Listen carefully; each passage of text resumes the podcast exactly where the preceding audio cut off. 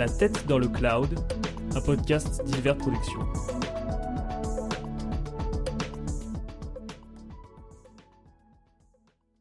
Bonjour à tous euh, et bienvenue dans ce premier épisode de La tête dans le cloud, votre podcast sur le numérique. Euh, c'est un podcast dans lequel on essaiera de vous partager euh, notre passion pour le numérique et Internet et un petit peu comment comment on en parle sur les réseaux, dirons-nous. Je serai accompagné dans cette aventure par deux autres chroniqueurs auxquels je vais laisser le soin de se présenter. Fanny, déjà? Dis-nous en un petit peu plus. Alors, je m'appelle Fanny, euh, j'ai 25 ans et moi, mon truc, c'est la politique et l'environnement. Donc, euh, je parlerai souvent de ces deux sujets et la politique, surtout liée euh, à la manière dont on le voit sur Internet et comment c'est vécu. Voilà. Ok, super. Et, et, notre deuxième chroniqueur sera Simon. Bonjour. Bonjour Hugo, bonjour Fanny. moi, c'est Merci de m'accueillir euh, dans votre émission. Euh, donc, moi, enchanté, Simon. Je suis euh, doctorant en histoire contemporaine. Je travaille sur l'économie et les entreprises, comment, comment ça marche, les petites boîtes. Et moi, je vous parlerai surtout de, jeux vidéo et comment on utilise le jeu vidéo dans la recherche et en général, et comment on utilise le numérique dans la recherche. Voilà.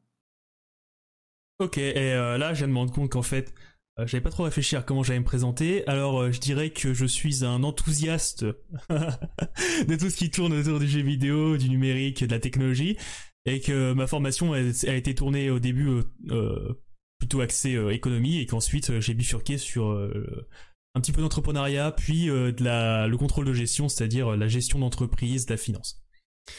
Donc voilà, des profils assez variés pour venir chroniquer, j'ai envie de dire, dans ce, dans ce podcast.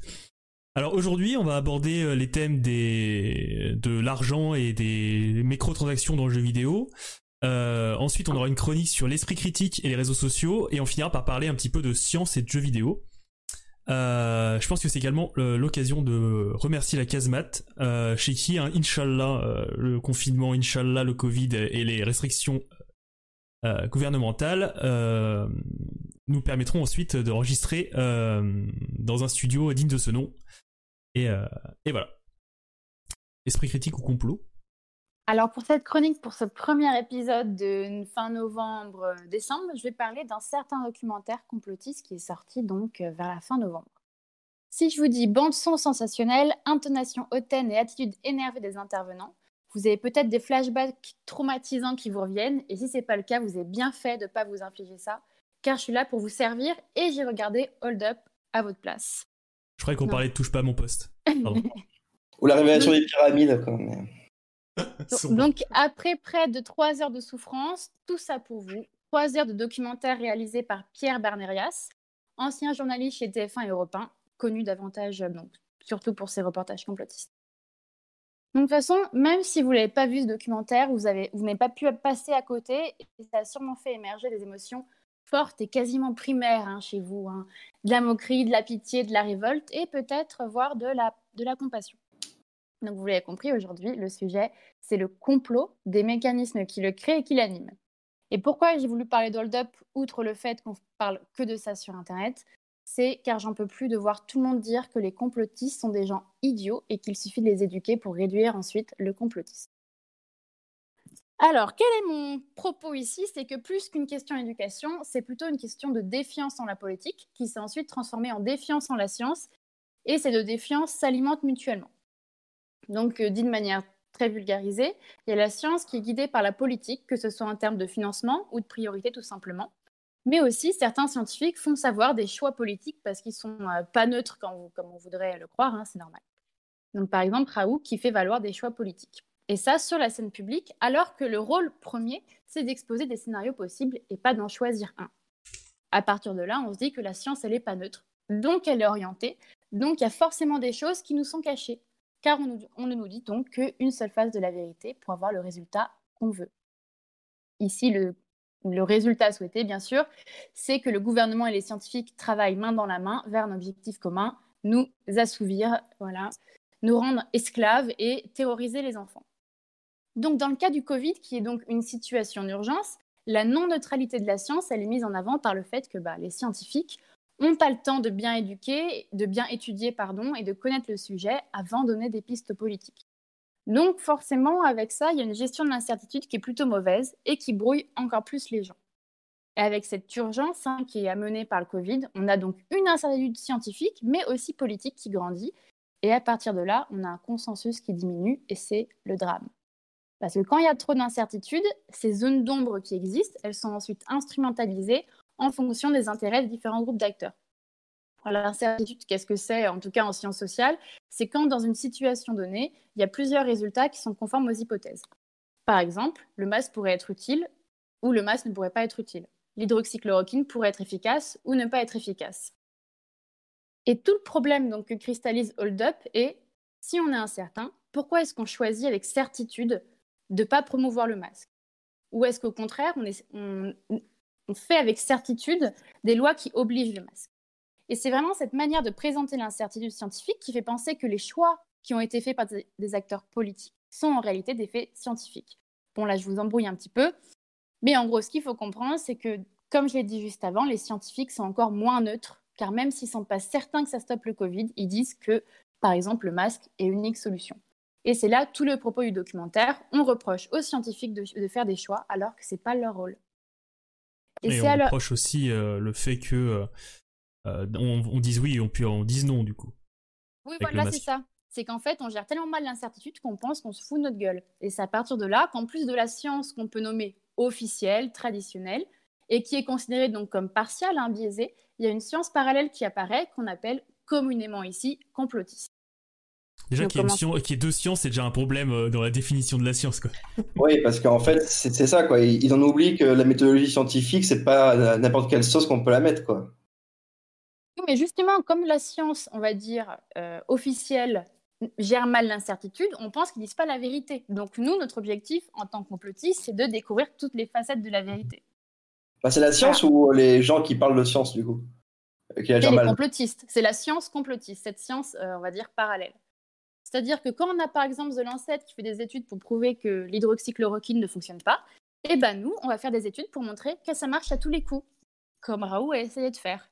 Donc on voit bien qu'il y a une instrumentalisation de l'incertitude pour négocier, vraiment il y a un phénomène de négociation des résultats scientifiques.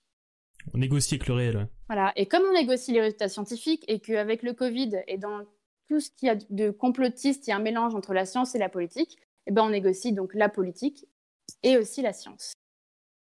Alors pourquoi est-ce qu'il y a une grande communauté de complotistes qui a émergé avec le Covid? Parce que dans tous les cas, le complotisme ça, a toujours existé euh, pour plein de sujets, un peu pour tous les sujets. Pourtant, on n'en parle pas tant que ça. Et là, ça marche vraiment parce qu'il y a tous les ingrédients qui sont réunis. On a la perte de confiance en la science, mais ça s'accompagne aussi d'une gestion politique qui est totalement inefficace. Alors, quand il y a une forte incertitude scientifique et que cela se combine à une gestion politique de l'urgence et de la terreur totalement inefficace, alors il y a la confiance qui s'effrite.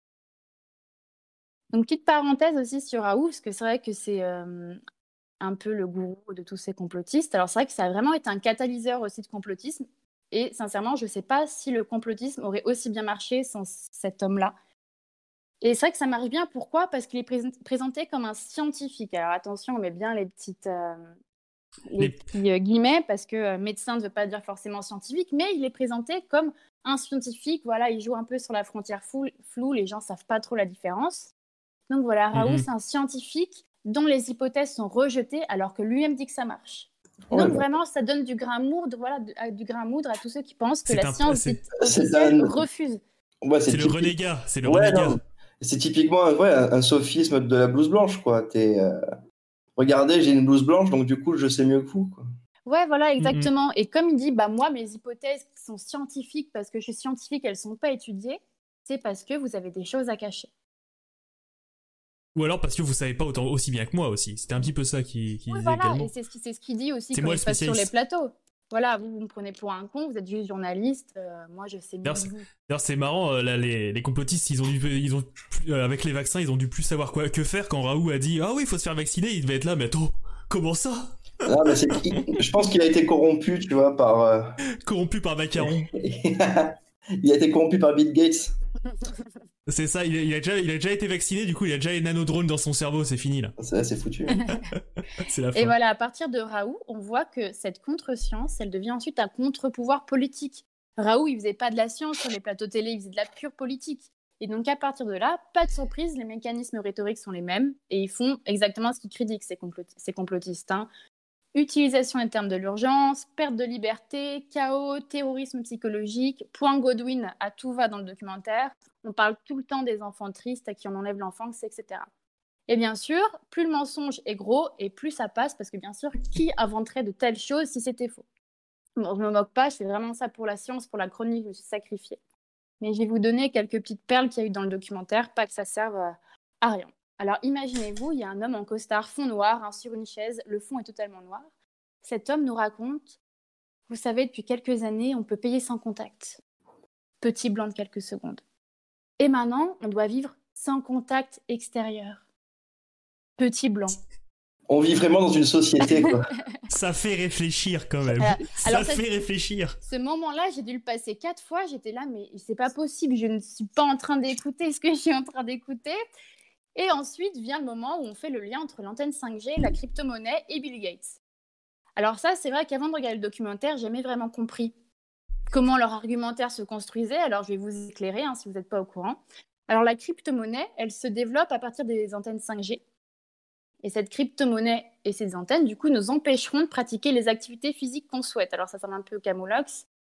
Mais si on est considéré comme déviant, donc complotiste, donc avec un fort esprit critique qui a compris toutes les manigances, voilà, si on est très malin, et eh ben le gouvernement mondial qui est composé de Macron, Bill Gates et Jacques Attali, va nous empêcher d'utiliser notre argent et on ne pourra même plus acheter son pain. Parce que leur objectif est de faire disparaître les liquides pour nous assouvir et contrôler nos corps politiquement. Ça sonne comme un, comme un mauvais mème, tu vois. non, mais Pauvre Jacques Attali, laissez dans le formol, là où il est, je sais Laissez-le chez lui, il a rien demandé. le nouvel ordre mondial, c'est un petit peu trop. Je me disais, mais il y a un deuxième Jacques Attali dont je connais pas l'existence. Qu'est-ce qu'il fout là, celui-là Alors aussi, il y a un autre moment que j'ai trouvé incroyable. Alors dans ce documentaire, vraiment, mais celui-là, j'en rêve la nuit, qui cristallise vraiment toutes les manigances rhétoriques des complotistes. Voilà, c'est tout à la fin. Donc vous vous imaginez, vous êtes à 2h25 de visionnage, vous en pouvez plus. Bon, j'ai euh, je l'ai regardé en vitesse x2, hein, je voulais pas non plus, euh, pas non plus abuser. Donc après 2h25 de bourrage de crâne des plus raisonnables, plus lunaires, vous terminez donc sur une femme, plan face, devant la caméra, fond noir encore, qui clame qu'il est temps de sortir de la caverne et d'enlever nos œillères, que ça fait, voilà, ça fait du mal d'être intelligent, hein, parce que c'est bien connu qu'on ne peut pas être intelligent et heureux. Hein. Et d'ailleurs, elle est en larmes, hein, mais c'est pas juste le qui brille, c'est vraiment des larmes sincères, parce que forcément, elle joue sur son émotion, donc ce qu'elle dit, c'est que c'est vrai. Voilà, ça va à ce niveau-là. Hein, euh. Et voilà, et du coup, on voit à quel point, avec ses larmes, son combat pour la vérité hein, la transporte. Hein. C'est pour ça qu'on doit l'écouter. Et donc, pourquoi faut ouvrir les yeux sans Noël Donc, sur le, nouvel ordre mondial, le terrorisme d'État, la 5G dans les vaccins et tout? Voilà. Et bien, c'est pour nos enfants. Comment nos enfants pourront nous pardonner de n'avoir rien fait Parce que oui, selon elle, on est dans un régime nazi. Et les enfants et le nazisme, ça marche toujours, donc forcément, on n'allait pas s'en priver. Hein. C'est vrai. Alors pourquoi aussi, pourquoi est-ce qu'on diabolise les complotistes et qu'on les prend pour des idiots? Et eh ben, c'est justement bah, que je viens de présenter juste avant, mais forcément en avant les gros arguments, voilà, ceux qui font réagir. L'histoire des antennes 5G, elle est quand même incroyable, hein, une histoire de la femme qui pleure à la fin, c'était là, non mais n'importe quoi. Mais en regardant ça, eh ben, on oublie tout le reste, et le reste de l'argumentaire, ça touche énormément de monde, et sûrement beaucoup de gens de votre entourage, et même vous. Donc là, je vais vous parler très rapidement de la première partie du documentaire, qui est quand même assez, assez soft, et on peut même être facilement d'accord car ça reste factuel. Par exemple, ils expliquent donc extrait vidéo à l'appui, hein, donc il n'y a pas forcément de manipulation plus que ça. Donc ils expliquent le balbutiement du gouvernement face au masque. Pas besoin du masque, c'est pas utile, c'est interdit, ça fonctionne, ça fonctionne pas, obligatoire, pas d'amende, des amendes. Alors oui, sûr, quand on voit ça, bah, on se dit, mais oui, en fait, les gouvernements, ils sont vraiment incompétents, quoi. Et c'est là qu'il y a un tour... avec le Covid. non, mais c'est là qu'il y a un tour de magie sociologique qui arrive hein, et qui s'est produit. Alors, comment passer de le gouvernement est incompétent parce qu'ils ont fait que changer de positionnement à le virus n'existe pas, il a été créé par l'Institut Pasteur et de toute façon, le nouvel ordre mondial veut nous réduire en esclavage et terroriser les enfants. Et bien ça, ça arrive par l'agrégation des points de vue, ce qu'on peut aussi appeler la bulle filtrante. Pardon. Donc ça arrive à tout le monde, hein. c'est impossible de tout savoir sur tout, donc forcément on se positionne, se positionne comme nos pairs sur différents sujets. Par exemple, bah, moi j'y connais pas grand-chose en crise du logement, et bah, au lieu de lire 10 000 bouquins sur le sujet, bah, je vais suivre l'avis des gens dont je me sens proche politiquement ou spirituellement, qui eux un avis peut-être plus travaillé. Et donc là, donc imaginons, moi je suis dans mon Qui a l'air plus travaillé. Voilà, qui a l'air plus travaillé. Ils avec émotion. Oui, exactement, c'est là qu'est la nuance. Donc là, je suis dans mon canapé, donc je vois Hold Up parler des masques du gouvernement. Ah bah oui, je suis trop d'accord avec eux. Le gouvernement, il a fait n'importe quoi. Et après, tu te dis, ah, c'est vrai que c'est pas cool d'obliger les masques. Hein. Qu'on sait pas trop si c'est vraiment utile. Et puis, regardez les pays du Nord. Et puis, en plus, c'est moi qui paye le masque, ça les arrange bien. Hein. Ah, et mon commerce a dû fermer alors que je faisais gaffe, etc., etc. Et là, ça fait vraiment effet boule de neige, en fait. Mais en fait, tu as l'impression aussi, dans ce que tu dis, que, ok, tu vois, le, gouvernement, on va dire, bah, il a foiré, il a été incompétent. Et en fait, il peut pas juste être nul sur un point oui, il faut que ça soit. Il faut qu'il y ait une raison plus loin que juste, bah, il, a, il a merdé, il a merdé, tu vois. C'est tragique, hein, mais euh, il a été incompétent. Point. Et en fait, il n'y a pas d'autre. Ça, c'est mon avis vraiment perso. Mais, tu as besoin. Non, mais on a vraiment l'impression qu'ils ont besoin à tout prix de trouver une raison sur le pourquoi du comment il a été incompétent, tu vois. Ouais, non, mais il faut vraiment trouver une raison. quelque chose qui se trame. Et c'est vrai que, enfin, ça, c'est vraiment mon avis perso. Je vais peut-être un peu le trigger des gens, mais pour moi, les complotistes, ils ont un problème d'ego. Genre, tout ce qui arrive, c'est contre eux. Ils sont tellement importants qu'il y a des choses qu'on fait contre eux, alors que juste les gens peuvent être cons, en fait. C'est un peu, c'est un peu euh, comme euh, le vol de données, euh, tout ça. C'est, enfin, les gens ont peur de se faire voler, voler leurs données en permanence, sauf que qui s'intéresse à eux, en fait, à moins d'avoir, voilà, un boulot qui, qu'une personne veut récupérer les données liées à ce travail, que tu fasses de la finance ou je sais pas quoi. bon, les données de Michou, je pense que tout le monde s'en fout, quoi. Bah après... Les données, tu les donnes déjà à Facebook, quoi. Déjà, tu les donnes déjà à Facebook, effectivement, et à tous les, tous les sites. Euh, dès que tu crées un compte, quoi. Dès que tu crées un compte, tu, mm. pars, tu, tu, offres tes données sur les, sur les consoles aussi. Ouais, non, mais clairement. Enfin, après, je pense que c'est même euh, au-delà de ça, c'est ce côté absolument trouver une explication à des choses, en fait, qui n'en ont pas forcément, quoi. Bah, c'est presque de la mythologie à ce niveau-là. Ouais, non, mais c'est ça, tu sais, c'est un peu le côté euh, croire en une justice divine que tout ce qui arrive, il y a une raison qui arrive derrière, alors que des fois, bah, c'est juste un, tas de hasard qui fait que ça amène au. C'est un tas de choix politiques depuis X années, de non prise en compte euh, de, prévention, qui ont fait que, tu vois, ils ont merdé sur les masques. Il n'y a pas besoin de trouver une raison. Euh, tu vois, en fait, c'est comme quand tu expliques, moi je le vois comme ça, peut-être que tu me diras, Fanny, ce que tu en penses, mais c'est comme, tu sais, quand tu es obligé de, te dire, ah, mais euh, s'il est arrivé ça, c'est parce que Dieu était en colère au lieu de mm. Parce que ça genre euh, ton fils est malade tu vois ou quelqu'un de ta famille euh, est malade et au lieu de se dire bah c'est euh, la vie tu vois enfin c'est ou c'est parce qu'il fumait j'en sais rien tu vas essayer de dire ah non c'est la justice divine. En fait parfois bah c'est bah, pas le chaos mais tu sais c'est un tas de hasards de conséquences qui amènent à ça.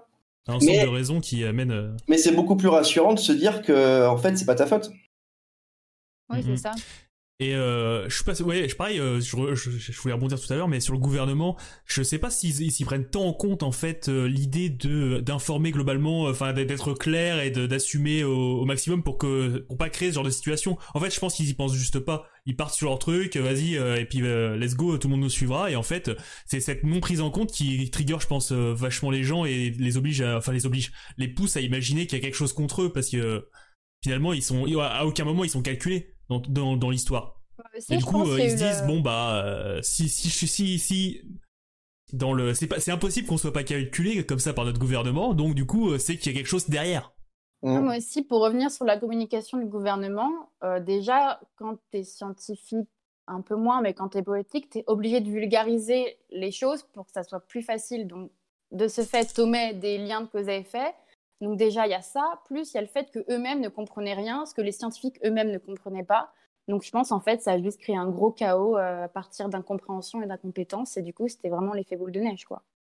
Mm T'étais arrivé à la fin de ta chronique là euh, Non, bah bientôt, oui. Mais tout ça pour dire que mon point de début, ma thèse, c'était de dire que c'est pas une question d'éducation, mais que l'éducation, c'est une variable euh, comme, un autre, comme, une autre, comme, comme une autre, en fait. Euh, voilà, il y a le travail qu'on fait qui fait qu'on a la vie, les gens qu'on connaît, l'expérience qu'on a de cette maladie, etc. Forcément, ça semble une évidence, mais quand on a quelqu'un qui nous parle de, de 5G dans un vaccin, tu as juste envie de te dire que bah, c'est un idiot, quoi. Mm, mm. Mais ça, ça me fait un peu penser à ce, récemment. Euh, non, en fait, non, c'est le parallèle, il est avec, euh, il est avec l'environnement, ça marche un peu de la même façon, c'est de dire, bon, bah, ça, ça m'arrange pas des masses, ça, on n'est pas dans les choses qui me concernent, donc à partir de ce moment-là, bah, ça n'existe pas, quoi.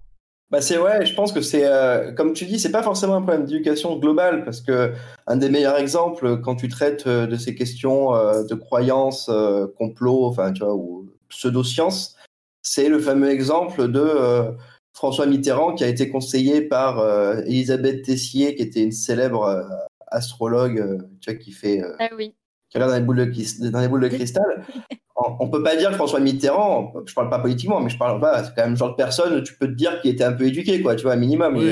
Ou alors sinon, il voulait juste la taper, c'est possible. mais c'était quelqu'un qui croyait dur comme fer en l'astrologie, tu vois, par exemple. Donc en fait, je pense que c'est aussi comment bah, c'est un point de vue très personnel là-dessus, hein, mais euh, euh, tu vois, quand tu prends l'environnement, en fait, c'est quand tu sais pas sur un sujet donné, des fois tu sais pas. Et du coup, euh, soit tu vas te renseigner dessus, etc., pour essayer de démystifier le truc, soit du coup, bah, vu que tu sais pas, vu que tu n'arrives pas à comprendre pourquoi ça, ça arrive, ça, ça arrive, bah, peut-être que ouais, ton cerveau va avoir tendance à vouloir prendre les, les réponses les plus gratifiante pour lui, quoi, tu vois, les, les trucs qui lui semblent euh, pas forcément, euh, enfin, qui lui semblent les plus simples. Et des fois, la vérité est pas ce qui semble le plus simple, bizarrement. Mm. Ouais. Et euh, donc, moi, je pense que c'est là-dessus, en fait, la grosse problématique, c'est la, la, communication autour de tout ça, tu vois. C'est mm. quand tu. la problématique, c'est que ce. pour, pour, le Covid, tu as une maladie qui arrive t'as l'impression que personne n'était prêt et en même temps, enfin, tu vois, en fait, t'es es tellement dans, dans, une peur panique que tu sais pas comment y répondre, ben du coup, tu te barres de croyances. C'est pour ça que il y a beaucoup de voix discordantes au début qui viennent te dire plus tout est son contraire. Euh, ça dépend. Bah, euh, en plus, si t'es sur un média comme Facebook, je veux dire, peut y avoir des choses qui sont fausses, des choses qui sont vraies. Nord, euh, Nord comment ça s'appelle Merde. Nordpress. Nordpress Gorafi qui dit des conneries, mais en fait, quelqu'un te le répète, du coup, ça devient une vérité.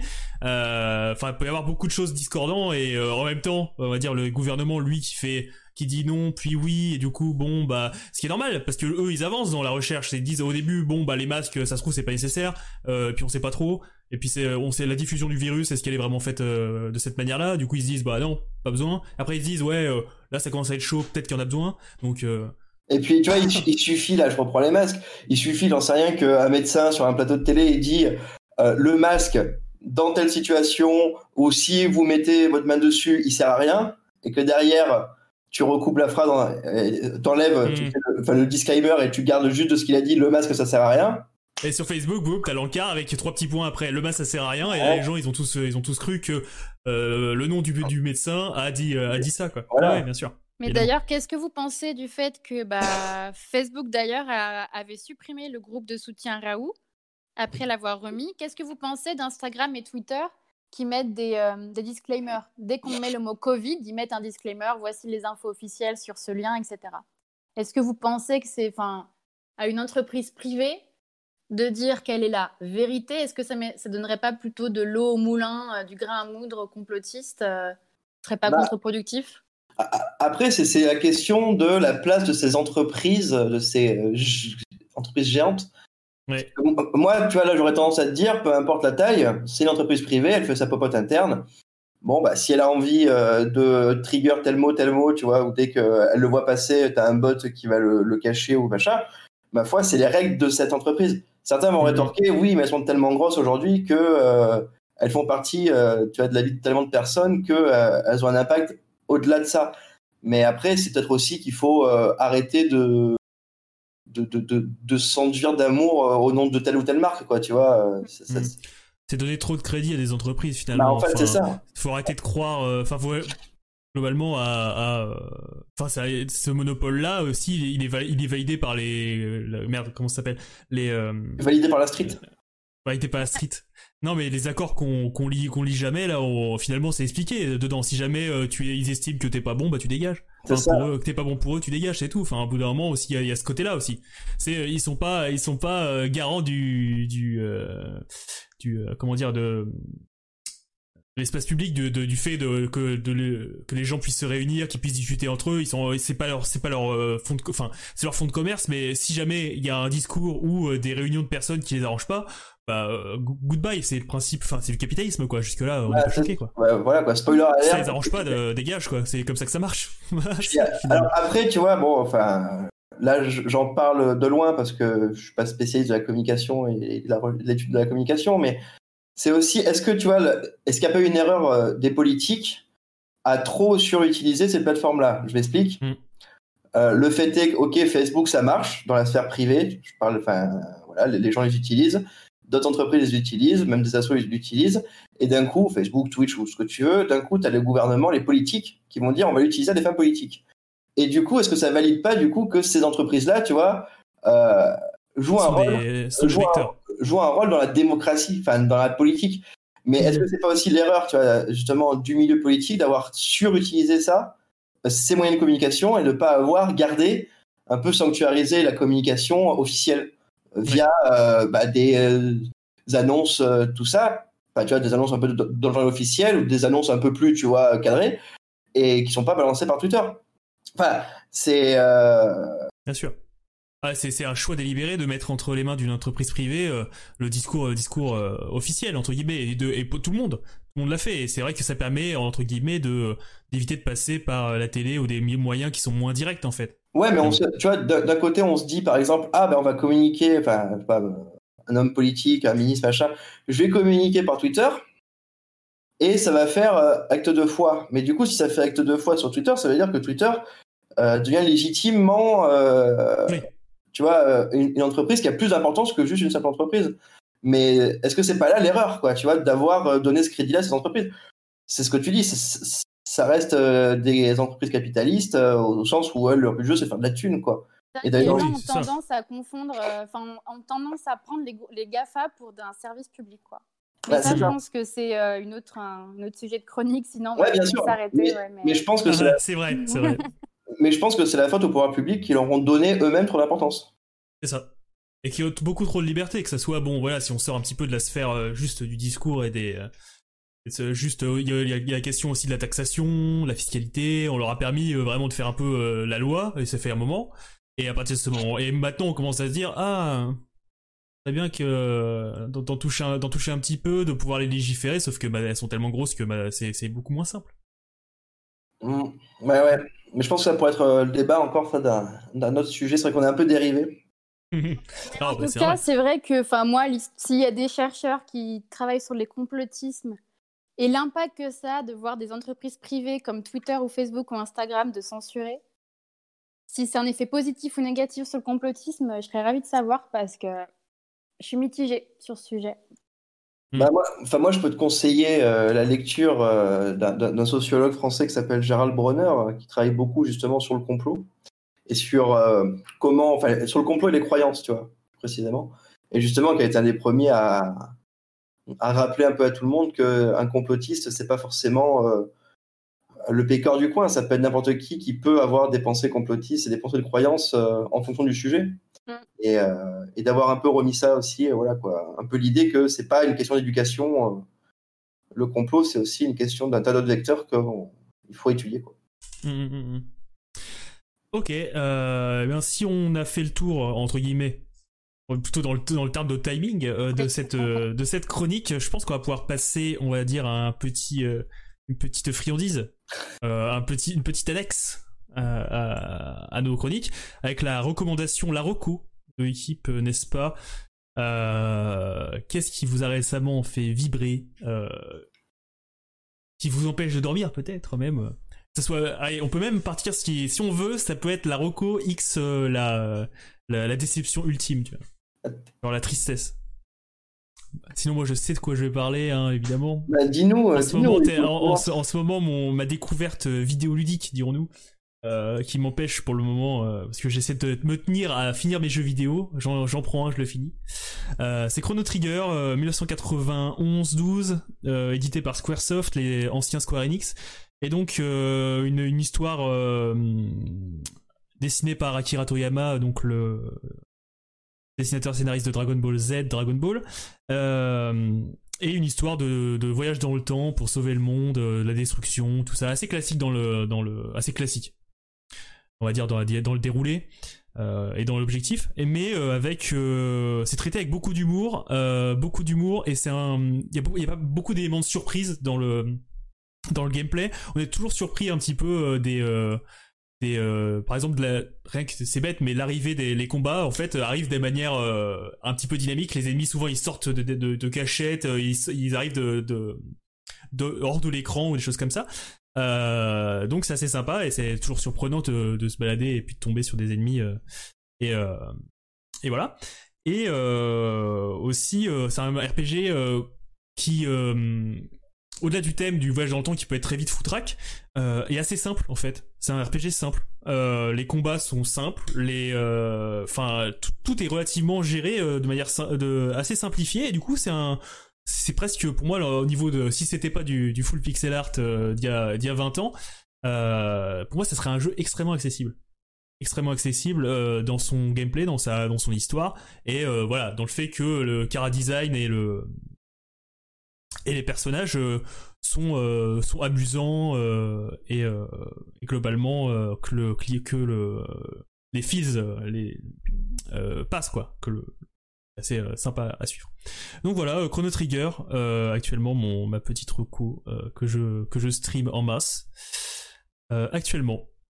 Donc voilà. Eh bien, que, d'émotions. Que d'émotions. Alors moi je peux, vous, je peux vous parler d'une bande dessinée.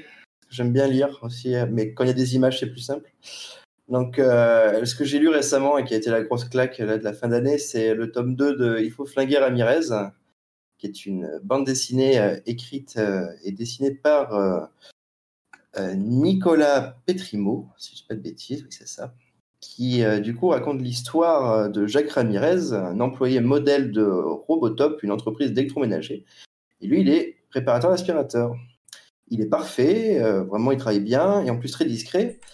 Mais sa vie va basculer le jour où un cartel mexicain va le croiser et avoir l'impression de reconnaître le pire euh, tueur à gages du Mexique. Donc, euh, à partir de là, va se commencer euh, les problèmes et va se mêler d'autres histoires d'action, de caisse de banque, de, de cavale et de sortie du nouveau Roboto 3000. voilà, donc c'est super drôle et le tome 2, bah, donc, totalement dans la continuité du premier. Hein, c'est une histoire qui suit. Donc, je vous en dis pas plus. Foncez le lire. Et euh, c'est extrêmement bien dessiné. C'est un côté très euh, cartoonesque euh, dans le dessin, assumé, assez graphique aussi quand il faut quand il faut l'être, et une histoire qu'on peut qu'on pourrait qualifier un peu la Tarantino, tous ces thrillers des années 80, sinon un peu Friedkins quand ça part dans tous les sens, ça explose, euh, ça va dans l'hémoglobine euh, sans concession, mais toujours avec un, humour euh, un peu piquant sur justement les entreprises et un peu la fascination des entreprises, vu que la Robotop, spoiler, est un peu le Apple de ce monde-là, mais pour les aspirateurs. Tout le monde aime les aspirateurs. C'est ça. Dans ce monde. C'est ça. Et donc voilà, je vous en dis pas plus, lisez ça, c'est édité chez Glénat. allez courir dans votre librairie préférée prendre ces deux tomes, vous allez passer un bon moment. Ça marche. Et du coup, euh, il nous reste la Roku de, de Fanny. Ah oui, alors ma Roku qui n'en est qu'à moitié une, ça dépend si vous chérissez votre temps libre et votre vie sociale, quoique c'est quand même le moment de s'y atterrer avec le confinement, le moitié confinement, couvre-feu, etc. Donc je parle pas d'un jeu comme WoW, mais presque c'est une version plus lisse, c'est Genshin Impact. Donc un jeu qui est sorti, je crois, septembre qui, est développé ou distribué, je ne sais plus, pardonnez-moi, par un studio euh, chinois qui s'appelle MiHoYo. Donc ce studio a décidé de reprendre tout ce qui marchait dans tous les jeux pour en faire un gacha. Donc c'est un jeu gratuit. Donc Hugo parlera des gachas euh, plus tard dans sa chronique, vous verrez. Mais pour faire simple, bon, quoi que le scénario, on s'en fiche un peu.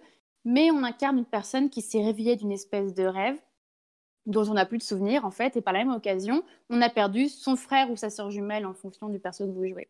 Donc l'objectif final est donc de retrouver son jumeau ou sa jumelle, mais au milieu de tout ça, c'est là que ça nous intéresse. On interagit donc dans un monde ouvert, donc euh, classique, des grandes quêtes, des quêtes annexes, euh, du loot, des boss, etc. On peut nager, escalader, planer.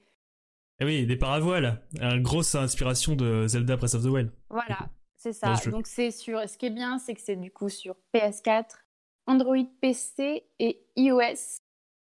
Et il y a la cross sauvegarde, je sais pas comment on appelle ça entre la cross save, ouais. Cross save, ouais, entre le PC et le portable, voilà. Mais si c'est gratuit, voilà, bien sûr, euh, le problème c'est que bah, c'est nous le produit. Si c'est gratuit, c'est toi le produit. Mais voilà. de toute façon, Hugo en parlera plus tard. Euh, Un petit peu, je, vais, je vais déblayer. Voilà, mais en tout cas, ce euh. jeu-là, j'en rêve la nuit et c'est top. Et c'est gratuit.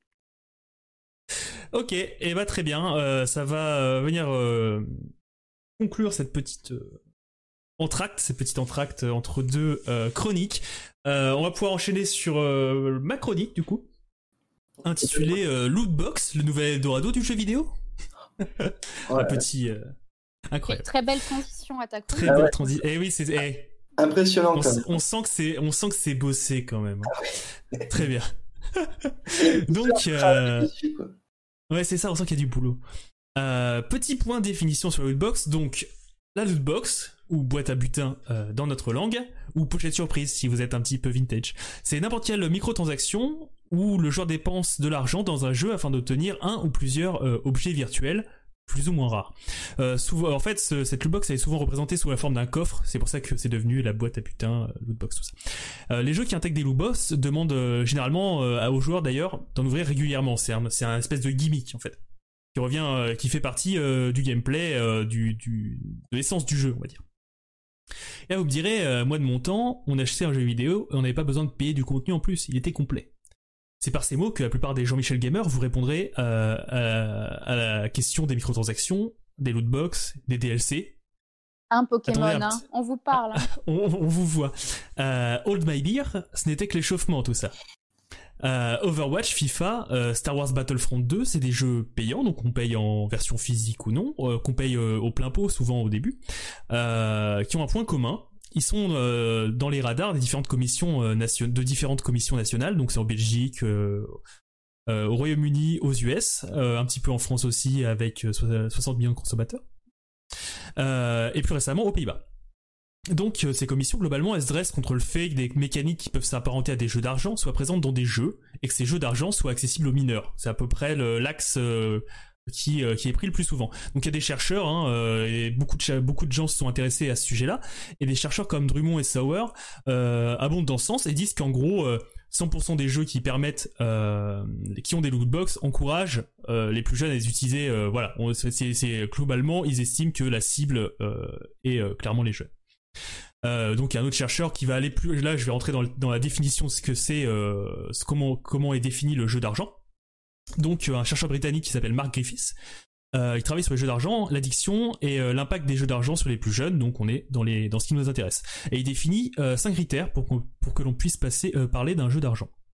Donc un, faut qu'il y ait l'échange d'argent ou de quelque chose ayant de la valeur. Donc on paye de la monnaie in-game, par exemple dans un jeu vidéo où on achète euh, des jetons au casino pour euh, rentrer un peu plus en pour faire un parallèle avec le réel. Euh, deux, un événement futur détermine le résultat de l'échange et son résultat n'est pas connu au moment du pari. C'est le principe de la machine à sous. On a, on a nos jetons, on les met dans la machine, mais on sait pas si on va gagner. Et c'est un peu pareil avec une box. C'est ça le souci, c'est qu'on sait directement, enfin on ne sait, on, a nos jetons, mais on ne sait pas ce qu'on va obtenir à la fin. Oui, mais on est quand même obligé d'obtenir quelque chose avec les lootbox. Oui, on obtient forcément quelque chose. Quoique, euh, dans une lootbox, euh, euh, à, un certain moment, obtenir des, des équipements de, de valeur commune, on va dire, souvent c'est blanc par couleur, de, de blanc à jaune. on va dire que les plus les, les loots les plus communs sont d'ailleurs qui ont le plus de chances de tomber, puisqu'ils ont sont, vont être, enfin, à un certain niveau de jeu, autant de, qui, qui tombent, qui tombent pas, ça fait aucune différence pour le joueur. Oui, bien sûr, mais par rapport à une machine à sous, quoi qu'il arrive, tu vas quand même avoir une récompense, même si elle te plaît pas Oui, c'est vrai. D'accord, il y, a un système, il y a un système de récompense un peu plus généreux, on va dire, que la machine à sous, mais c'était pour avoir le parallèle qu'un événement futur et qu'on connaît surtout pas le, résultat au moment d'utiliser nos jetons et de les acheter. Voilà. Donc le troisième point, la chance détermine au moins partiellement le résultat de l'échange. Voilà. Donc c'est un, on a de l'aléatoire. 4, si on ne joue pas, on ne perd pas, ça reste logique. Et 5, euh, le gain du perdant est au euh, le gain du gagnant est au frais du perdant. Donc le casino gagne, euh, enfin le casino perd si on gagne, et de la même façon, si on n'obtient pas l'objet désiré quelque part, le, jeu gagne puisqu'on va continuer à payer pour obtenir ce pour obtenir ce cet objet ou ce personnage, quoi qu'il en soit. pour rentrer un petit peu plus dans ce dans ce dans ce système et ses dérives. Je vais parler d'un petit peu du cas d'école qui m'a beaucoup amusé. Euh, c'est EA Games, donc Electronic Arts, euh, Electronic donc morceau choisi, euh, fin octobre, donc je reparle maintenant de, cette histoire de, des Pays-Bas, donc fin octobre 2020, le Netherlands Gambling School euh, euh, Authority, un Gambling School pas du tout, le Netherlands Gambling Authority, Gambling School, je suis rentré dans ma tête à fond là, a infligé une amende de 500 000 euros par semaine, jusqu'à un maximum de 10 millions, à éditeur de jeux vidéo EA Games, donc Electronic Arts, tant que n'est pas retiré le mode de jeu FIFA Ultimate Team, foot, donc. Ça fait cher pour un mode de jeu, alors qu'est-ce que c'est FIFA Ultimate Team? C'est donc un système de lootbox. C'est un mode de jeu où les joueurs peuvent composer leur équipe de football virtuel et participer à des tournois en ligne compétitifs. Donc euh, le souci c'est que l'obtention des joueurs se fait par l'ouverture de packs au contenu aléatoire, des lootbox, des pochettes surprises, et, et, donc voilà. Achetable avec une monnaie virtuelle propre au jeu. On dépense notre argent pour obtenir une monnaie virtuelle qui ensuite est utilisée pour acheter ces packs euh, contenant des joueurs. Que l'on peut obtenir normalement en jouant, d'ailleurs, et en payant avec de l'argent réel. Et ce qui est encore plus, ce qui va encore plus loin d'ailleurs, c'est qu'il y a un système, euh, il y a une bourse, on va dire, des euh, des joueurs et euh, en vendant des joueurs, on peut récupérer plus ou moins en, en, se basant sur les les équipes mises en avant avec par le jeu, ce genre de choses, on peut obtenir plus ou moins de de les les joueurs fonctionnent comme des titres financiers. Ils ont une valeur intrinsèque qui peut être, ils peuvent être vendus sur un marketplace propre au jeu. Voilà, en plus il y a, y a, euh, le problème du trading, euh, du trading qui rentre dans ce jeu-là, donc c'est encore pire. Euh, de plus, une fois qu'on a ouvert un pack, euh, on peut pas savoir, enfin, une fois qu'on a pris notre notre monnaie du jeu et qu'on va ouvrir un pack, impossible de savoir quel joueur sera obtenu. donc c'est ce que EA Games appelle affectueusement quand il est passé dans une commission aux US, la mécanique de surprise, et que nous appellerons donc se faire enfler.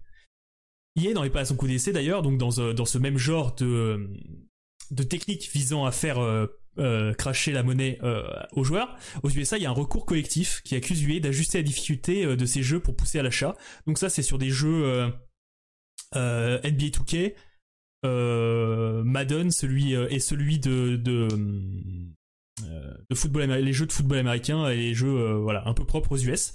c'est alors on apprend dans, dans, ce, recours que euh, visent euh, l'usage secret d'une technologie qu'ils ont brevetée, qui est, susnommée ajustement dynamique de difficulté.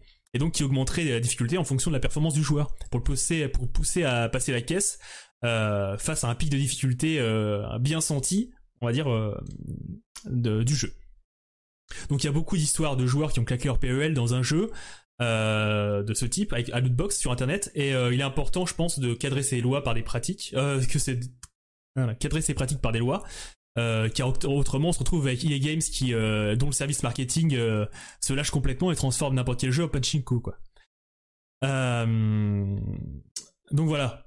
C'est le, également le c'est quelque chose qu'on a vu de plus en plus apparaître avec le virage de l'industrie du jeu vidéo vers le game as a service. C'est-à-dire qu'on a des jeux qui vont on cherche à ce que nos jeux préférés durent le plus longtemps possible et donc ça vient aussi avec euh, de l'ajout de contenu et le moyen euh, pour les entreprises, euh, les éditeurs de continuer à obtenir des fonds en ajoutant du contenu, bah, c'est bien souvent que ce contenu supplémentaire soit payant. Et la Hookbox, ça fait partie d'une des mannes financières absolument énormes auxquelles les éditeurs de jeux vidéo ont accès. Donc pour juste pour vous mettre un petit peu des chiffres en tête, la branche Live Service d'EA Games, donc qui regroupe l'ensemble des revenus euh, liés aux microtransactions euh, et aux lootbox, c'est euh, sur l'année 2020 2,8 milliards d'euros. Vous me direz, ok, très bien. 65% de ces ça, ça, représente 65% des revenus de, de l'entreprise. Et donc globalement, ça, un milliard, un milliard, un milliard quatre d'euros, c'est seulement c'est seulement des microtransactions. Donc on comprend que c'est une manne absolument incroyable pour les entreprises et qu'elle le défense bec et contre les commissions d'éthique. donc voilà. Tout en sachant que ça c'est euh, en, croissance constante puisque cette année, euh, de 2018 à 2019, il y avait 20%, de croissance sur juste cette, euh, cette branche live service chez EA Games. Donc ça devient vraiment la, grosse, les gros revenus de l'entreprise. Donc je vais vous poser la question pour conclure ma chronique. Qu'est-ce que vous en pensez des microtransactions? Est-ce que vous avez déjà vous avez déjà acheté des, contenus supplémentaires pour vos jeux vidéo? Est-ce que combien peut-être avez-vous mis euh, dans, ces, euh, dans ces lootbox microtransactions? Euh, Donc voilà. Ouais. Tu vois, moi c'est, peut-être que c'est moi qui suis un, trop Startup Nations, tout ça, et qui du coup va me faire l'avocat du diable avec ces braves, avec cette brave entreprise IA qui se fait de l'argent de manière très honnête je, je, rassure, je taquine un peu, mais moi j'ai une question, tu vois, quand même, à poser. C'est quoi la différence vraiment que tu peux me donner avec euh, toi ou moi quand on avait 7 euh, ans, 10 ans et qu'on achetait des Pogs, euh, qu'on achetait des cartes Pokémon chez le buraliste alors qu'on savait pas ce qu'il allait y avoir dedans, etc. Bah, bah, moi, je, moi je continue déjà. je, joue, joue encore aux cartes Magic, donc euh, j'ai un trading card game, donc j'ouvre des boosters qui sont euh, des autant de tickets de loterie. C'est d'ailleurs ce que je leur dis quand j'avais en boutique. Euh, donnez-moi un petit ticket. Et, et voilà. Et quelle est la différence? La différence, c'est de 1, c'est que tu possèdes ces cartes, ces pogs ou c'est quoi que ce soit, tu les possèdes vraiment, ils existent physiquement et c'est pas la propriété d'une entreprise parce que qu'il faut bien comprendre, c'est que tous ces joueurs tous ces, par exemple pour euh, football euh, Ultimate Team, tous ces joueurs tu les possèdes pas vraiment. Ils, sont sur ton compte, mais demain EA Games euh, se fait trop taper sur les doigts par n'importe quelle n'importe quelle commission dans ton pays. Par exemple, c'est ce qui va sans doute arriver aux Pays-Bas ou c'est ce qui a dû arriver en Belgique, je pense. Et bah tout ça, ça disparaît. Tu l'as plus. Donc ça peut aller vite et c'est donc c'est pas toi qui décide et c'est pas toi qui possède. Donc c'est là c'est la différence principale. Pour le reste, globalement, c'est assez similaire. Euh, sauf que les loot box sont vraiment euh, sont moins claires. On va dire que les trading card games, euh, les POGs, des choses comme ça, souvent tu sais, tu sais ce que tu vas avoir entre guillemets en termes de rareté, ça marche comme ça. Donc en gros, tu vas avoir en gros une rare, tant de moyens rares et tant de pas rares du tout dans un paquet. Et c'est à peu près ça, c'est à peu près cette idée-là qui fait la différence entre les deux, je dirais. C'est que tu as quand même des chances annoncées d'obtenir ce que tu veux et pas euh, la loterie pure. Ça, sera, enfin, la, la lootbox rapproche plus pour moi du loto presque. Marrant parce que, enfin, je trouve que le fait de posséder ou pas posséder, pour moi, c'est vraiment une, c'est une dimension plutôt philosophique et moi, je sais que je m'en tamponne de ce genre de choses. Et quand tu parles de lootbox, bah moi, je pense juste au phénomène d'addiction ou surtout aux gamins en fait, qui, mmh euh, qui prennent, enfin autant les cartes magiques, après, je suis pas dans, dans le cerveau des gamins. pas dans le game. Voilà, mais genre, je veux dire, quand tu es un gamin, déjà, il faut avoir l'argent physiquement et pouvoir se déplacer à la boutique de cartes magiques, alors que pour un jeu mhm. vidéo, souvent, tu as le... Voilà, souvent, as le PayPal de tes parents qui est déjà rentré, ou alors tu prends juste la carte euh, vite fait dans le porte-monnaie. Je l'ai déjà fait pour un hôtel. Non, mais bien sûr, mais il y a plein d'histoires comme ça. Et du coup, en tant que gamin, et surtout que, enfin, moi, du coup, pour Genshin Impact, j'avoue, j'ai mis un peu de sous. Et c'est tellement. Euh, enfin, l'adrénaline, elle monte, quoi. Moi, quand je fais des poules, je suis trop. Je suis comme une bah dingue et je me dis. Ça. Bon, ok, je suis une adulte maintenant, c'est mon argent. Mais sauf que je sais que ça vaut l'argent. Alors qu'en tant que gamin, euh, tu dis que ah, j'ai envie d'être meilleur que mes copains, etc. Du coup, pour moi, c'est là le problème. C'est que les jeux vidéo, comme ça dématérialise, dématérialise les choses, ça aussi. C'est comme si l'argent, elle n'existait pas vraiment. Et du coup, tu auras envie de dépenser encore et encore. Et au final, ben. Ouais, mais donc là, Attends, juste, euh, juste rebondir avant d'oublier. Euh, D'ailleurs, le chercheur euh, Griffiths que j'ai cité, il appuyait pas mal sur, ce, sur cet axe-là, l'axe de euh, ça, ça, s'auto-alimente en fait. C'est que les enfants sont s'intéressent un peu tous au même euh, jeu à lootbox souvent parce que c'est des ouais, c'est des titres les plus vendus, FIFA, euh, NBA 2K, des choses comme ça, c'est incroyable. Et euh, ça s'auto-alimente le fait de vouloir être le meilleur par rapport à l'autre. Ça rentre carrément en jeu dans le fait de de l'addiction de l'addiction au jeu en fait. Et il y a il y a, y a un petit peu cet axe là qui est différent du casino du coup. C'est que le casino on, on, y va pour gagner de l'argent entre guillemets ou s'amuser à avoir le rush. Et il y a aussi ce côté euh, être le meilleur qui rentre en jeu dans les gachas et qui est encore plus euh, encore plus pervers pour les pour les plus jeunes quoi. C'est ça. Du coup, je sais plus ce que je voulais dire, merde. Euh... Ah c'est le problème. Non, non, mais en fait, si, c'est par, rapport à, euh, par rapport à tout ça, tu vois. J'entends, et moi aussi, hein, bon, on l'a tous fait. maintenant, on peut le dire. Dofus. Dofus, hein, bien sûr. Dofus, tout ça. Tico d'Audiotel. Et Pridi. Au Pridi, ah, Pridi extraordinaire quand même. Pridi. Moi, j'étais pas sombre comme vous. Moi, je suis resté sur nos fous, moi. Et ouais, mais Pridi, c'était pour apprendre à tes gamins à devenir accro au jeu d'argent, quand même. Extraordinaire. et euh, ah ouais, pareil, Bubule et tout, quoi. représente. Ah et euh, représente le, le, score. Représente le, le Mais euh, non, tu vois, là, du coup, en fait, la question, c'est euh, tu as euh, Fortnite ou euh, FIFA, etc. Euh, tu peux acheter des lootbox, très bien. Et ce que tu dis, Fanny, est juste. c'est vrai que ça devient plus facile. Vu que c'est plus facile aujourd'hui de payer via Internet, pour l'enfant, c'est plus facile de dépenser l'argent aussi. Mais là, du coup, la question, c'est est-ce que c'est à l'entreprise d'arrêter ou est-ce que c'est aux, parents d'être responsables et de mettre un code parental sur la, sur, sur, sur Xbox ou la, la, PS4 ou de ne pas mettre le compte PayPal dans les mains des enfants? Tu vois, c'est, est-ce que c'est aussi ça Tu vois, alors après, forcément, on a tous euh, créé des méthodes pour récupérer les cartes bancaires des parents ils jeunes, mais tu vois ce que je veux dire par là? Est-ce que c'est pas aussi aussi euh, la responsabilité aussi bah, de, du cercle familial enfin, tu vois, des parents alors, complètement, complètement, Et attention on est d'accord que je parle, je, parle pas des gens qui sont addicts mais comme au casino au jeu au jeu de, de, de course tu sais, enfin, etc là je parle vraiment là dans le cas d'enfants qui vont tu vois Hmm. prendre un argent qui bah. pas. Ok. Bah, euh, là, en fait, on est un petit peu dans un flou pour le moment, mais il y a plein de, euh, commissions qui commencent à se, à se monter pour dire, ok, là, c'est dangereux.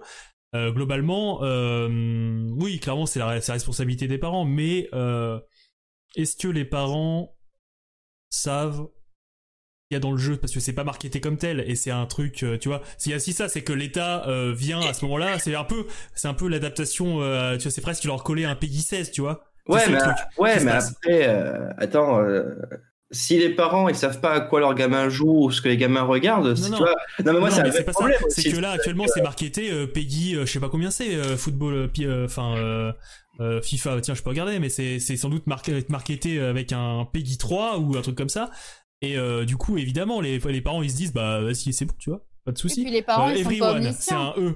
Donc si, pour tout le monde. ses copains ils jouent euh, à tel jeu, bah ils se disent bah c'est bon, c'est ok quoi. Ouais, c'est ça. si tout le monde y joue et ça fait longtemps, sur un FIFA on entend parler depuis 20 ans, donc ça va, tu vois. Ouais, mais en fait, le truc c'est qu'ils savent pas que depuis quelques années ça a évolué et que c'est. Ah des... bah, c'est aux parents. Enfin, moi, pour moi, c'est vraiment aux parents de, de bah, d'être dans le coup, quoi, tu vois, de, savoir à quoi joue leur enfant. c'est un petit peu. Euh, c'est comme si tu disais, regarde, ouais, Sausage Party, c'était un film d'animation, euh, tu sais, avec euh, qui, qui, avait fait parler de lui parce que tu avais une fameuse à la fin. C'est phallique, ouais.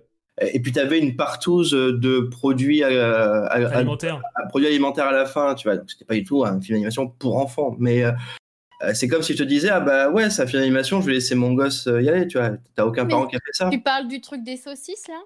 Ouais. Ah oui. Bon, je l'ai vu une fois, je le verrai pas deux. Hein, mais euh, bon, c'est pas un grand film. Hein. Moi, je, l'ai vu pour la science, tu vois. Mais non, ce que ce que je veux dire, c'est qu'il y a bien un moment où c'est la responsabilité aussi des parents. Bien sûr. Mais euh, c'est la responsabilité aussi de, des, des, États de légiférer là-dessus et de dire euh, attendez, là dans votre jeu vidéo, il y a quand même un jeu d'argent, il y a déjà il y a un putain de pachinko quoi. Donc il y a ça, tu vois. Oui, et puis on peut pas attendre des parents qui soient omniscients et qui soient tellement stricts de tout vérifier chez leurs enfants. Oui, c'est ça. Et par, par, exemple, ça vient aussi, le truc, c'est que c'est des applis, par exemple, pour les gachas, parce qu'on peut en parler. C'est des applis qui existent sur téléphone, et maintenant tous les gamins ont un téléphone, ils peuvent le télécharger comme ils veulent. Euh, il suffit qu'ils chopent la carte des parents, et c'est réglé. Non, mais ils peuvent faire ce qu'ils veulent, tu vois. Donc euh, maintenant, je pense que bon, je veux bien, tu vois, que qu'il y a responsabilité des parents, je suis complètement d'accord. C'est parce que finalement, si jamais ça arrive, que par s'ils se font piquer leur carte et que les gamins machin, ils, ils dépensent de la thune dans des dans, dans ce genre de jeu, c'est la faute des parents, mais euh, il faut qu'il y ait une protection de base. Il faut qu'il y ait un, premier, un premier barrage qui vienne dire, ok, maintenant vous savez. Tu vois. Ouais. C'est juste que là, il y a un flou pour le moment qui permet, qui, tu vois, ça c'est pas annoncé. C'est pas comme si t'achètes euh, Doom, là tu sais, tu vois, tu sais que ça va être, ça va être euh, violent. Oui, oui, non, mais euh, je, je, comprends, euh, je comprends le point de vue. Et attention, je suis pas là à dire qu'il faut encourager ce genre de pratique. Hein, mm. D'accord. Euh, je considère que vraiment que les, les marketeurs qui font une, du coup, un positionnement ultra agressif de cette manière-là, c'est des sombres mm. merdes, hein, qu'on soit très clair. Ah oui, c'est clair. C'est, mais, moi, il n'y a pas le double filtre, vas-y, fini. Moi, c'est une question presque de philosophie politique, tu vois, en fait. Et là-dessus, on ne sera pas d'accord, mais c'est ça qui est bien. C'est nos différences qui font nos forces. Euh, c'est, je suis pas sûr que, tu vois, ça soit à l'État de s'occuper de ce genre de, de, questions-là, d'interdire des choses, etc.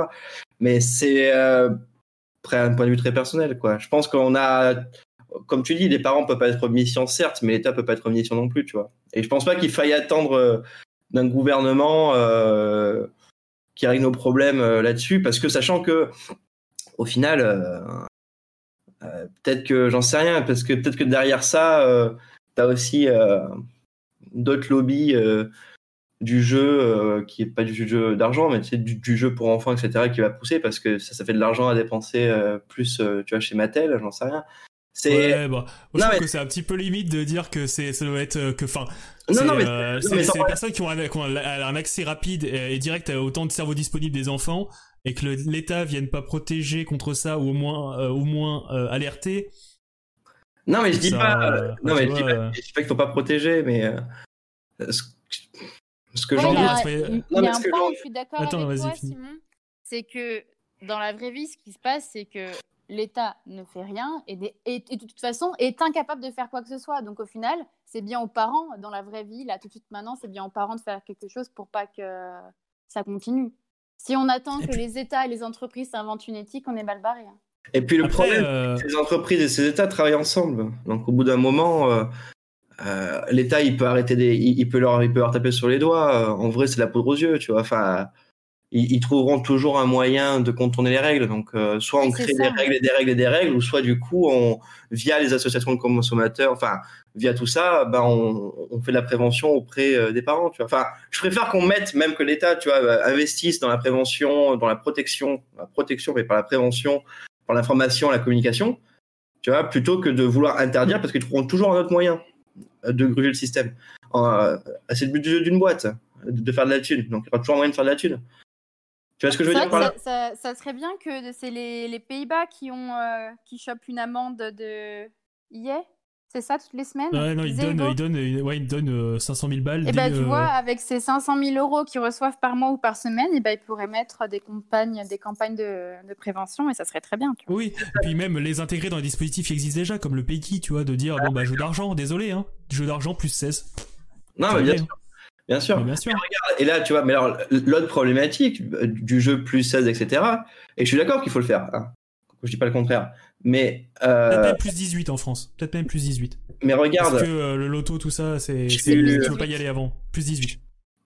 Euh, ne me dis pas que tous les vendeurs de jeux vidéo que tu as connus ont toujours eu une éthique totalement responsable et ont pas vendu des GTA 5 à des gamins de 10 ans. Ah mais ça, après moi c'est pas une expérience que j'ai donc je sais pas. Mais effectivement, évidemment, évidemment. Enfin, euh, d'ailleurs je voulais en parler. Il y, avait y a un peu ce double check aussi de la réalité. Euh, Fanny le disait, mais d'aller à la boutique et en même temps le vendeur, le vendeur qui est en face de toi qui te dit bah désolé. Tu vois, il y a un peu ça. Bon après pour les pour les cartes à jouer tout ça, c'est ça rentre pas en compte parce que je pense que c'est globalement accepté comme un jeu d'enfant, ce qui est un petit peu euh, bizarre quelque part. Mais mais oui, le vendeur, bien sûr. Euh, ça, ça, pour les jeux vidéo, c'est vrai que c'est assez accepté. Enfin, il y avait la vision aussi que les jeux, c'est pour les enfants et tout ça, tu vois. Ouais, mais tu vois, c'est. bon.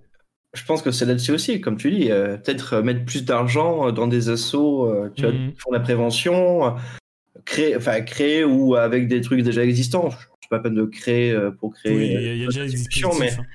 justement, de qu'il y a un vrai travail qui soit fait, j'en sais rien, tu vois, que les vendeurs à la FNAC, euh, euh dans les rayons jeux vidéo, euh, s'ils voient un gamin de 6 ans, tu vois, qui veut acheter Doom, ben, ils disent non, quoi, aussi, tu vois. Mais alors ça, après, c'est aussi, c'est aussi aux vendeurs, c'est aussi à ça. oui, c'est faire le taf. Mais après, on sait aussi. C'est ouais. Donc voilà. ok. Eh ben écoutez, sur ces belles paroles, c'est le moment de mettre fin à cette deuxième chronique. Et euh, bah, ma foi, euh, il n'y aura pas de deuxième, euh, deuxième entracte. Et je pense qu'on va enchaîner de manière tout à fait directe sur la troisième chronique de notre ami Simon. C'est moi, oui. C'est moi. Qui va nous parler de science et de jeux vidéo. oui, donc je vais vous, je, vais vous parler de, jeux vidéo et de science. Voyez, comment on va faire pour connecter tout ça Connecting people. Euh, donc euh, voilà, c'est une chronique que j'ai sobrement intitulée Le jeu vidéo comme objet de recherche, simple, et efficace. Donc euh, je vais vous parler de tout ça. on va essayer d'apporter une définition à un concept qui est au cœur de la création du jeu vidéo, qui est le gameplay. Alors déjà, on va revenir un peu sur ce que c'est le jeu vidéo, parce que essayer de lui donner une définition universitaire. Je ne sais pas vous, Fanny et Hugo, qu'est-ce que vous mettez derrière le jeu vidéo, par exemple? Euh... Ouais, compliqué. Compliqué, c'est un Dès qu'on interagit avec quelque chose qui est animé par la vidéo. Euh, oui, euh, c'est ça, c'est rentrer des, euh, des, des, commandes pour faire. pour presque pour, pour, faire, pour, interagir avec un, pour, pour, pour, interagir avec un objet virtuel. Alors, on, moi, c'est très beau, mais euh, désolé. C'est pas ça, d'accord. c'est pas que c'est pas ça, c'est que je vais prendre une définition beaucoup plus épurée et qui essaie d'englober justement euh, au maximum tout ce qu'il y a dans le média. Mais non, c'est très bien, Hugo, je suis fier de toi. Je vais vous donner la définition de Mark J.P. Wolf, qui est un professeur de com euh, à l'université du Wisconsin, qui, dans son ouvrage The Medium of the Video Game en 2001, nous disait techniquement, un jeu vidéo doit comporter la transmission d'un signal vidéo vers un tube cathodique affichant des images rastérisées sur un écran. Alors, rastérisé, ça veut dire transformer des données numérisées en un point destiné à l'impression ou à l'affichage. Donc, en fait, euh, l'écran sur lequel on est en train de, discuter par euh, caméra, c'est rastérisé. Quand vous regardez la télé, euh, c'est une image rastérisée. Voilà. Donc, selon vous, le premier jeu vidéo, quand a-t-il été conçu? On admet comme premier jeu vidéo en tout cas. Dans les années 60. Ouais, par là. Un jeu de golf ou euh, de rythme. Leur Pong. Eh bien non. mais, c'était pas loin. C'est en 1958 qu'est sorti euh, le premier jeu vidéo, ce qu'on considère comme le premier jeu vidéo, qui s'appelait Tennis for Two, qui a été euh, conçu par William Higginbotham, qui était un physicien américain, et euh, qui était chercheur euh, au laboratoire de Brookhaven. Et son labo, chaque année, faisait une, journée porte ouverte. Et il s'était dit, tiens, pour cette journée porte ouverte, si on faisait un, truc un peu sympa, un peu, un peu qui change. Et euh, donc il a fait un jeu. Donc ce jeu représentait un, terrain de tennis vu de côté qui était matérialisé par des lignes vertes et qui fonctionnait sur un oscilloscope. Donc vous aviez un oscilloscope, vous aviez une ligne qui allait du point A au point B et qui se répondait. Euh, chaque joueur avait des boutons qui, avaient, euh, qui dirigeaient la raquette et il devait appuyer au bon moment pour envoyer la balle. Euh, il y avait un bruit qui annonçait que la balle avait été bien frappée. Donc c'est presque du jeu de rythme en effet. À cette époque-là, on était vraiment sur des trucs très, très primaires, mais voilà, c'est ce qui est considéré, en tout cas par les définitions admises universitaires, comme le premier jeu vidéo. Alors voilà, ça s'est complexifié ensuite hein, pour en arriver à Genshin Impact ou à Chrono Trigger. Mais le. Ah, Chrono Trigger à moins, voilà, c'est 16 bits, ça va. Mais euh, l'essentiel était déjà là, il y avait du gameplay. Voilà, l'ensemble des règles, il y a déjà des règles établies. Et donc je vais essayer, euh, pour définir le gameplay, déjà de définir ce qui compose euh, de manière directe et indirecte le gameplay. Donc quatre choses. La programmation, qui est la traduction en code informatique des concepts narratifs, graphiques et logiques conçus dans le gameplay, justement. La narration, qui sera la manière dont l'histoire sera racontée, qui peut prendre une forme textuelle, audiovisuelle, ou l'exécution des tâches qu'il va falloir accomplir dans le jeu. Et c'est euh, la narration euh, qui, euh, qui peut être aussi, du coup, quand elle est justement par les tâches à accomplir, ce qu'on appelle la narration par le gameplay. Donc, où on n'a pas besoin d'avoir un texte qui nous dise quoi faire, on doit l'apprendre et le comprendre par nous-mêmes. Et c'est ça qui crée du gameplay. Le game design, qui est le cœur même du gameplay, ça représente l'ensemble des règles et des logiques qui vont constituer la cohérence interne du jeu. C'est lorsqu'on va travailler le game design que les concepteurs vont réfléchir aux objectifs que le joueur va devoir atteindre, aux défis qui vont lui imposer. Et enfin, le level design, qui euh, est un peu le frère jumeau, la sœur jumelle, qui est la conceptualisation des différents itinéraires que le joueur doit emprunter. Il faut que ça soit un chemin qui soit cohérent, qui réfléchit, que la difficulté augmente, etc. Et ça, ça va être aussi par son level design. Euh, donc ces quatre définitions, euh, ça va nous permettre de, de, un peu définir ce que forme le gameplay. Et la définition que je vais vous proposer aujourd'hui, une définition à ma sauce, qui peut être débattue si vous avez un mot à dire, n'hésitez pas.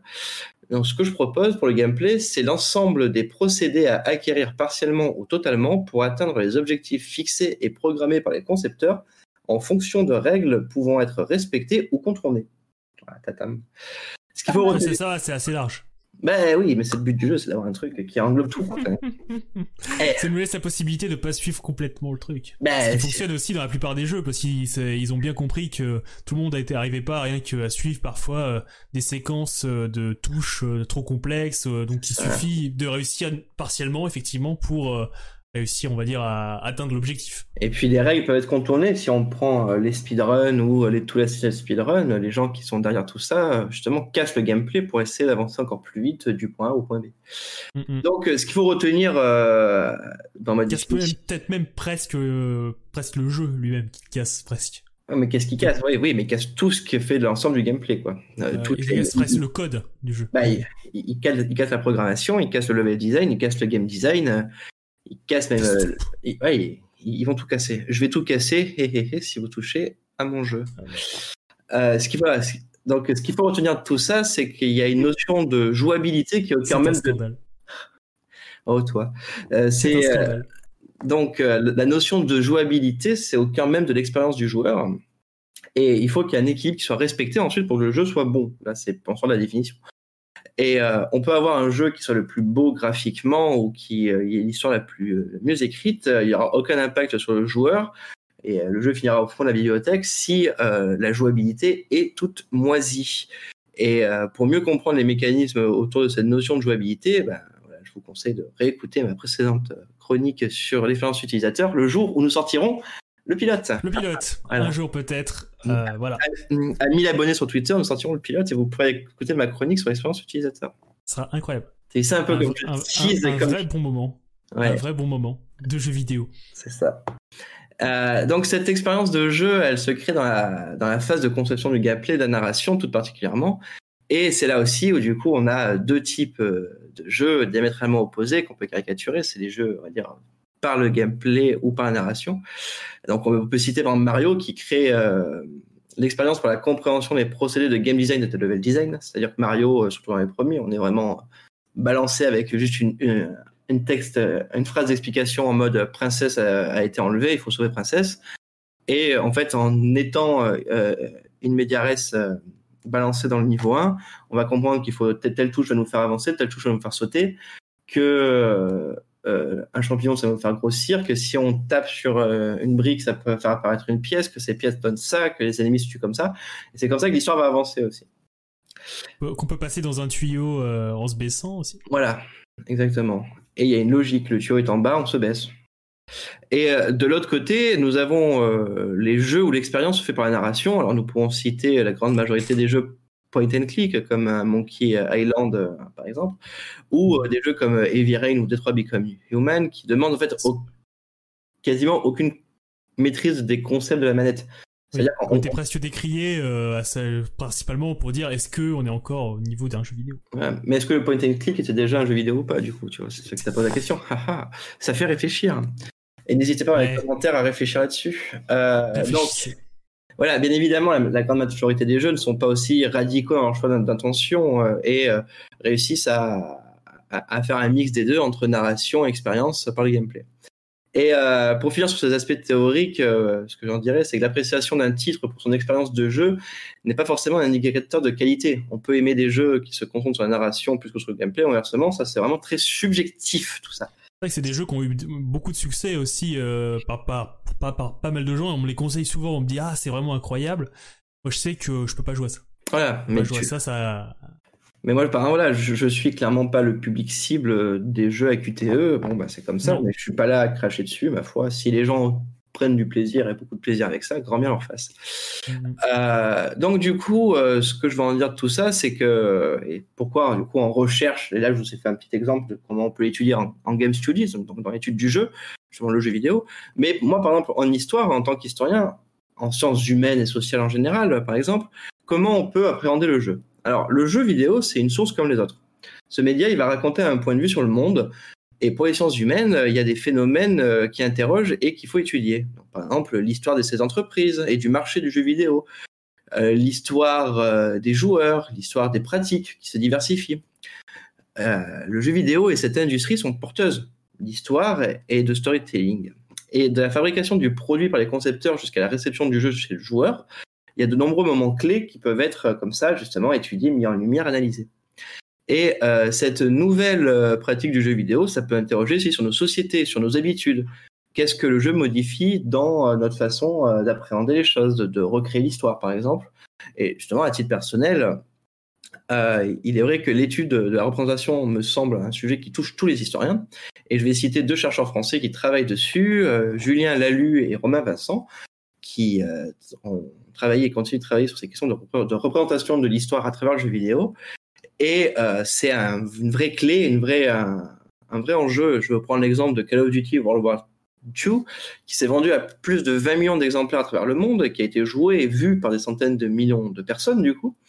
Et en fait, il a créé une vision de la Seconde Guerre mondiale qui n'est pas la vérité, c'est une vérité pour le jeu en interne. Mais hmm. pour beaucoup de personnes, c'est presque la seule ou les seules images qui vont se créer de la Seconde Guerre mondiale.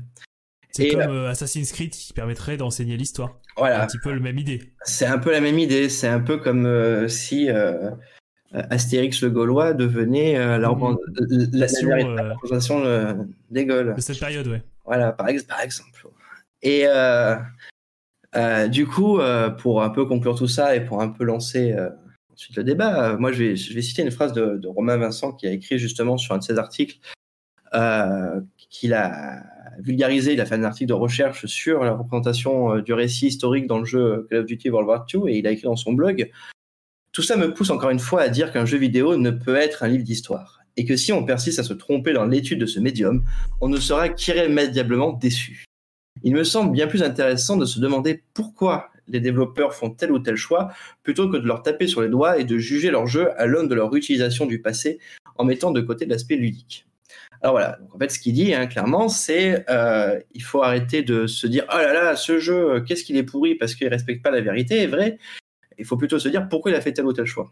Est-ce que c'est pour des questions ludiques ou c'est des questions de réécriture de l'histoire? Ce qui là pourrait être problématique dans des fins politiques, évidemment. Donc euh, voilà, un peu la question pour lancer le débat là-dessus, c'est est-ce que vous, euh, il vous semble que certains jeux ou autre, hein, que ce soit un livre, que ce soit un film, a pu euh, influencer euh, votre perception euh, d'un moment historique ou d'autre chose, hein, de la façon que l'entreprise se crée ou j'en sais rien. Et surtout, qu'est-ce que tout cela vous, vous raconte? Et je vous laisse la parole. Fanny, peut-être? J'ai pas écouté la question. Je me suis ah. perdue dans la question. Tu peux répéter, s'il te plaît? Et eh oui, non, mais c'est moi qui parle trop, euh, avec des phrases beaucoup trop longues. Non, ce que je disais, c'est que justement, donc, euh, je voulais vous demander d'un point de vue très personnel, est-ce que ça vous est déjà arrivé euh, de prendre, on va dire, pour argent comptant ce qu'un jeu ou un film, un livre peut vous raconter sur l'histoire, mais pas que l'histoire, hein. par exemple, la représentation des entreprises à travers les films ou les séries, ça raconte aussi plein de choses entre la vérité et ce qui est raconté, et ça crée du, de l'imaginaire. Est-ce que ça vous est arrivé, vous, de de croire, on va dire, prendre par comptant euh, quelque chose là-dedans et au final de vous rendre compte que vous étiez trompé, en tout cas que c'était plus complexe que ce que vous aviez imaginé. Et du coup aussi, de manière globale, qu'est-ce que tout cela vous inspire, qu'est-ce que ça vous parle qu'est-ce que ça vous fait raconter, quoi. Voilà. Ah oui, ça me fait penser, j'étais en première année d'études de mon premier diplôme et pour réviser mon cours d'histoire, j'ai joué à Assassin's Creed. Et j'ai eu cette, voilà, donc c'était une très grosse erreur et ça m'a appris beaucoup de choses cette expérience-là. ça ne marche pas comme ça. Exactement. Oui, oui, c'est ça. C'est un peu comme si tu pensais que en étant forgeron de World of Warcraft, euh, tu pouvais être forgeron dans la vraie vie, tu vois. Ça ouais, mais c'est aussi une excuse que tu peux donner à tes parents pour jouer aux jeux vidéo, tu vois. Ouais, mais ça, si, vas-y, on apprend la Renaissance sur Assassin's Creed. C'est vraiment pour les cours, tu vois. Ouais. Mais oui, oui, bien sûr, ouais, carrément. Mais moi, ce qui m'a fait, c'était le paragraphe que as, dont tu as parlé juste avant de poser cette question. Moi, c'était l'idée de la visée ludique du jeu vidéo c'est vrai que c'est un peu la base du truc. C'est vraiment, euh, faut penser que c'est le but, c'est de s'amuser, ce qui est très différent quelque part d'un livre ou d'un film. Même si un film, voilà, il peut y avoir des films pour s'amuser et tout ça. Euh, bah, des livres aussi d'ailleurs. oui. des livres pour s'amuser. Globalement, quand on ouvre un livre, euh, il va nous dire que s'il nous dit pas que c'est une fiction, c'est qu'il est en train de nous raconter, essayer de nous raconter une histoire qui tient à peu près la route et qui se base. Enfin, je trouve que c'est. Je vois pas où tu vas en venir là, Hugo, en fait, sur le livre. Parce qu'un livre, si tu lis Harry Potter, tu sais que c'est une fiction, il n'y a pas marqué que c'est une fiction, quoi, tu vois. Oui, mais la visée n'est pas la même, je veux dire, c'est. Euh, c'est juste que sur le même. Si tu lis un essai, euh, tu te fais chier du début à la fin. Globalement, euh, oui, enfin, globalement. Ouais, non, en fait, j'ai rien à dire. Globalement, c'est juste que j'étais en train de me dire que euh, non mais en fait, je me rends compte que j'ai rien à dire parce que je la, la, différence, elle est assez, elle est beaucoup plus claire pour euh, les livres ou les films. Ils nous disent direct, bon bah c'est une fiction, tout le monde a compris ici que bah, en fait, on, allait, on, allait, utiliser les, euh, par exemple, une période, mais que tout ce qui s'y passerait serait pas forcément vrai. après, la, différence aussi. Hugo, là, la problématique, tu vois, ça, je peux pas de te couper, c'est qu'en fait, euh, le, le, livre, en fait, ce que, ce que tu appelles le livre, là, on parle pas du média, limite, on parle euh, du format, c'est-à-dire que du papier euh, relié avec de l'encre dessus qui fait des mots, en fait, ça peut être de la fiction, du roman, du livre, on va dire. C'est quoi, il n'y a, pas de différence? Mais ça peut être dire le média. Ou... Mais ça peut être aussi, du coup, un, une thèse de recherche qui va être indigeste. Et pareil pour les films, ça peut être, on va dire, de l'image animée qui te donne un film de fiction, on va dire, ou un documentaire, tu vois, qui a vocation euh, d'apprendre des choses. Après, globalement, la visée ludique, en fait, juste pour aller au fond du truc, de ce que je voulais dire, c'est que la visée ludique, en fait, t'empêche de, plus souvent, moi, j'ai jamais vu, enfin, de jeux vidéo qui font purement et simplement l'explication de l'histoire, euh, t'empêche de faire, euh, de faire un récit, de d'être complètement dans, dans l'historique, en fait. Parce qu'il va, il va bien falloir trouver des moyens de, de s'amuser, de, d'avoir, euh, de, de, faire rentrer le gameplay en fait. Mais alors, tu vois, dans, dans, Civilisation, Civilisation, pour le coup, est-ce que c'est un contre-exemple? Pas tant que ça, parce que ça reste quand même un jeu de gestion. Mhm. Mais au final, quand je suis les Sumériens avaient des tanks, enfin, je veux dire, au bout d'un moment. c'est ça aussi. Mais non, mais oui, mais ça reste un jeu. Mais au final, bon, libre à toi de lire ou pas euh, toutes les données qui sont données dans le jeu, mais il y a énormément de choses à savoir. Et je sais que d'ailleurs, j'en suis très fière quand j'étais en primaire, j'étais une des meilleures de ma classe parce que je connaissais plein de mots qui étaient considérés comme euh, vraiment intelligents quoi, à l'époque parce que je jouais à Civilisation. je savais ce que c'était un mmh. galion, euh, des choses comme ça, euh, juste parce que je jouais. Et au final, comme c'était dans une ambiance de jeu, je lisais aussi tous les petits paragraphes un peu plus historiques. Du coup, ça m'a donné envie en fait d'apprendre des choses qui auraient pu me sembler vraiment chiantes a priori. Ouais, ouais. Peut, rentrer dans le, ça, ça, ça, ça, ouvre une porte, on va dire, sur vers la culture, euh, vers l'histoire, vers tous les sujets en fait, plus par le par le ludisme. Enfin, je pense que c'est plutôt. Ça. Et là, ça me fait penser à quelque chose d'un peu plus récent, c'est avec euh, Valhalla qui est sorti il y a pas longtemps, la Assassin's Creed, et que maintenant, du coup, il y a des youtubeurs euh, historiques qui capitalisent sur ça et qui sont même sponsorisés d'ailleurs par Ubisoft.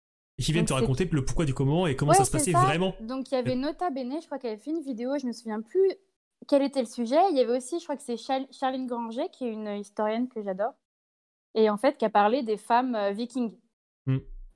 Et en fait, mm. du coup, bah, même si de base, tu n'as pas forcément envie d'apprendre des choses, dit vulgairement, et bah tu te dis ah elle parle de jeux vidéo, vas-y je vais regarder sa vidéo et j'apprends des choses en fait. Les ouais, c'est une porte euh, un petit peu, euh, c'est un petit peu genre ah regardez c'est amusant mais il y a des choses derrière. ouais mais tu vois là regarde, si je tiens le truc un peu, là histoire de gratter un peu le poil, euh, c'est pas le jeu vidéo qui t'a appris, c'est la vidéo. Donc c'est le cinéma. Enfin, tu sais ce que tu le cinéma Hugo. c'est parce que ça parlait de jeu vidéo que t'es venu sur la ouais, vidéo. Ouais, mais ça parlait de jeu vidéo, mais du coup c'est euh, c'est euh, une vidéo. C'est dérobée. Ouais, mais tu vois, c'est la vidéo qui t'a parlé de ça et qui t'a fait apprendre des choses, c'est pas le jeu en lui-même. Ouais, mais le jeu vidéo peut faire naître des questions, toi. Ah, tout à fait, tout à fait. Mais comme, comme Harry Potter peut faire naître des questions, tu vois. Si, ah oui, bien sûr. Mais c'est pas.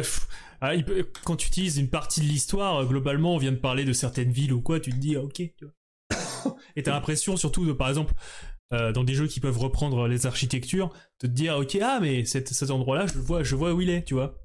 Il y a aussi, il y a, il y a, un ancrage dans le réel quand même euh, qui, qui, existe, quoi. Enfin, je veux dire, on peut pas dire, on peut pas dire que c'est parce que ces jeux vidéo, ça marche pas, quoi. Ah non, mais attention Je suis pas aussi direct forcément que les personnes qui te disent qu'on peut rien apprendre avec le jeu vidéo, au contraire. Mais et on n'est pas aussi direct non plus que ceux qui disent que c'est un c'est un c'est un art c'est un art en lui-même et que voilà on est vraiment sur quelque chose on est vraiment sur quelque chose euh, à mettre au même niveau que, que, les autres arts, quoi. Est-ce que le jeu vidéo c'est de l'art Vous le saurez dans la prochaine chronique? Et eh oui, c'était ça un peu. Je, je, fais du teaser. Le teasing. Ah, Est-ce que le jeu vidéo c'est de l'art? Mais en fait, euh, tu vois, par exemple, il y a toute la mode depuis quelques années qui est quand même de plus en plus forte du serious game euh, jeu vidéo, mm. tu vois, qui, est serious game numérique. Est-ce que ça reste du jeu vidéo? Est-ce que parce que si vraiment on tire, on tire à l'extrême. Tu vois, quand tu prends la définition, regarde le point and click, c'est quoi la différence entre le point and click et, ton logiciel de code de la route? Oui, c'est clair. Si t'as pas la dimension du coup fun, bah alors vas-y, définis-moi le fun, parce que peut-être que quelqu'un qui va te dire, moi c'est mon kiff de faire euh, des séries de questions euh, du code de la route, c'est comme ça que je m'amuse, tu vois. Enfin, si vraiment je tire à l'extrême, dans ce cas-là, c'est les simulateurs, mais les simulateurs ont aussi euh, leur propre euh, leur propre public. Et d'ailleurs, avec euh, Microsoft Flight Simulator, on a vu que c'était un genre qui était quand même, les gens étaient quand même chauds, tu vois, de, jouer à ce genre de truc. Ou alors les trucs de les simulations de. La simulation allemande. Oui, c'est ça, voilà, genre de trucs. Moi, sur les, il y a aussi les, les sur les routes russes les, les camions dans la boue euh, enfin mode simulateur où tu vois tu dois vraiment réussir à rouler dans la dans la boue et c'est les mecs qui se, ils se tuent à, à, rouler dans la boue tu vois bah, Farming euh, Simulator c'est une des meilleures ventes sur toutes les plateformes euh, depuis des années hein. ouais donc ah je pense qu'il y a aussi une place techniquement c'est des serious games quoi est-ce que les simulateurs sont des serious games? Une nouvelle chronique pour la prochaine fois. Ah, c'est bien, comme ça je trouve mes, euh, je, trouve mes chroniques tout de suite. Tout de suite non, mais euh, voilà, on va dire que y a de même il y a de la place pour. Euh... Est-ce qu'il y avait un jeu qui était un simulateur de trading, tu vois? En fait, ça existe déjà, c'est Ultimate Football apparemment, mais mais bon. Et techniquement, c'est Animal Crossing. c'est vrai, mais t'as raison, c'est pas faux, mais il y a des gens qui se butent à ça. Bah, il y a la bourse navet. Hein. Eh oui, la course au eh navet. Donc finalement, le serious game, à partir du moment où il y a toujours des gens pour trouver tout fun, finalement il suffit de le mettre l'enrobage qui va bien et finalement et euh, ça devient euh, un jeu. Euh, tout, tout peut devenir vite fait rapidement un jeu finalement. Oui, il y a un jeu, je sais plus quel est le nom, mais on a sa propre startup et on définit le secteur d'activité. L'objectif, c'est de faire grandir la startup et prendre en compte l'insatisfaction des gens, faire en sorte qu'ils dorment le moins possible, mais qu'ils soient quand même assez réveillés pour être productifs. La base. Ouais. Ouais, oui, bah après tous ces jeux comme Thème Hospital, etc. aussi, par exemple. Là, derrière. C'est pas faux. Ouais, mais derrière, t'as quand même. Là, y a un petit côté euh, rigolo. Ouais, mais rigolo, et t'as aussi de manière euh, humoristique, tu as une critique du système, euh, par exemple, hospitalier dans Thème Hospital. Donc, je conseille quand même personne, à personne de se former sur Thème Hospital si vous devenir manager d'hôpital, quoi, tu vois. Mais... Hôpital, ça va être compliqué. C'est compliqué.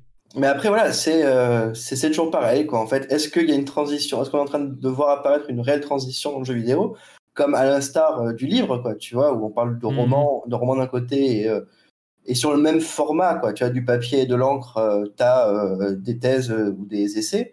Est-ce que du coup, on voit apparaître ça aussi? Ça, c'est une question très ouverte. Oui, hein. Ça me fait penser, ça me fait penser aux jeux qui sont utilisés pour les formations de l'armée. C'est quoi ouais, ce genre de jeu c'est des serious games tout ça, tu vois. Ouais. finalement, euh, c'est qu'un support, euh, un média euh, comme un autre. Et à partir du moment où c'est un média, finalement, il peut, il vient, il peut transmettre des idées et des et des peut-être des mécaniques, des façons de, des façons d'être et de, de, réagir. Et à partir de ce moment-là, ouais, ça marche, tu vois. Enfin, à partir du moment où, en fait, c'est le fait d'être un média qui fait du du jeu vidéo.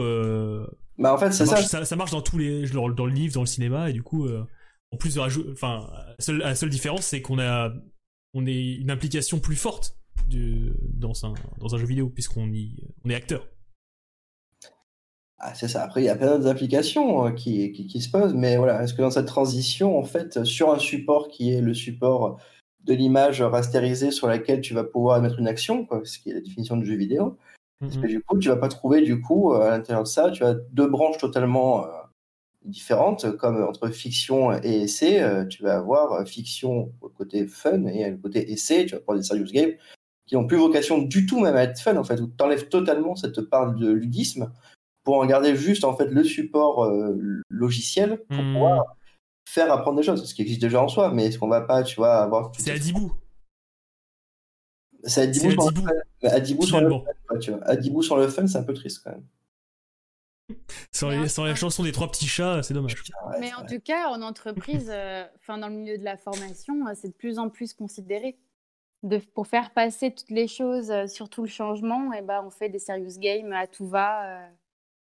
c'est la seule chose qui semble marcher pour faire adhérer les gens. Sur, sur un changement de bureau, là, ça va être incroyable. Accepter le changement de bureau.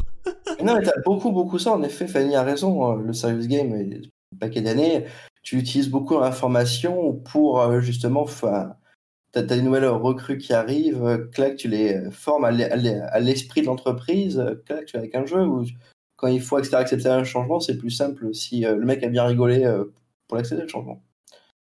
Donc ça, tout ça, tout ça. Mais il y a plein de gens sur Grenoble, par exemple, qui, qui en parlent et qui étudient. Euh, je pense euh, au playground euh, de l'école de commerce GEM de, Grenoble.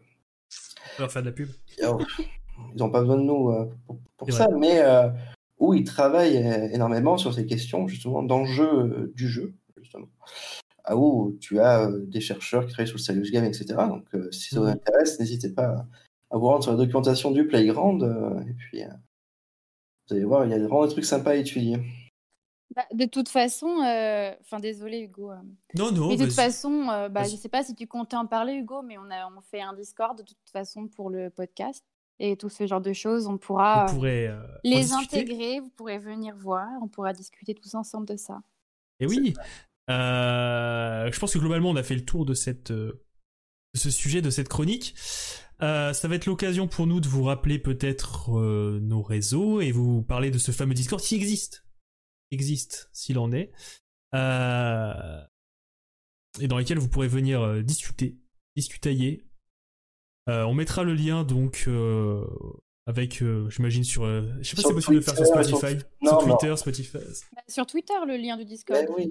On mettra ça sur notre Twitter. Donc il existe un Twitter que je vous donne incessamment sous peu. Qui euh, s'appelle tête-du-8 Cloud. Tête-du-8 Cloud? Ouais, le tiré du bas. Non, c'est comme ça. C'est. Tu me fais même pas confiance. Oh là là. Ça se déchire. ça, se déchire, C'est déjà la fin du podcast. C'est déjà. Ça, part direct en vrille. J'arrive pas à voir où c'est. J'arrive pas à voir où c'est pas le modifier. Euh, vous pouvez peut-être euh, chacun, pendant que je cherche, euh, nous rappeler vos réseaux et là vous, vous intervenez peut-être. Oui, alors moi de mon côté, vous pouvez me retrouver bon, sur Twitter où je, ne suis jamais présent, à part pour liker les tweets d'Hugo évidemment. évidemment, c'est le soutien. non, vous pouvez me retrouver sur Twitter, à Simon Chupin. Vous pouvez me retrouver sur Instagram aussi où je mets des photos de paysages si ça vous amuse. Non, surtout, vous pouvez me retrouver sur Twitch où euh, j'ai des émissions où je parle de science et de jeux vidéo, et, justement.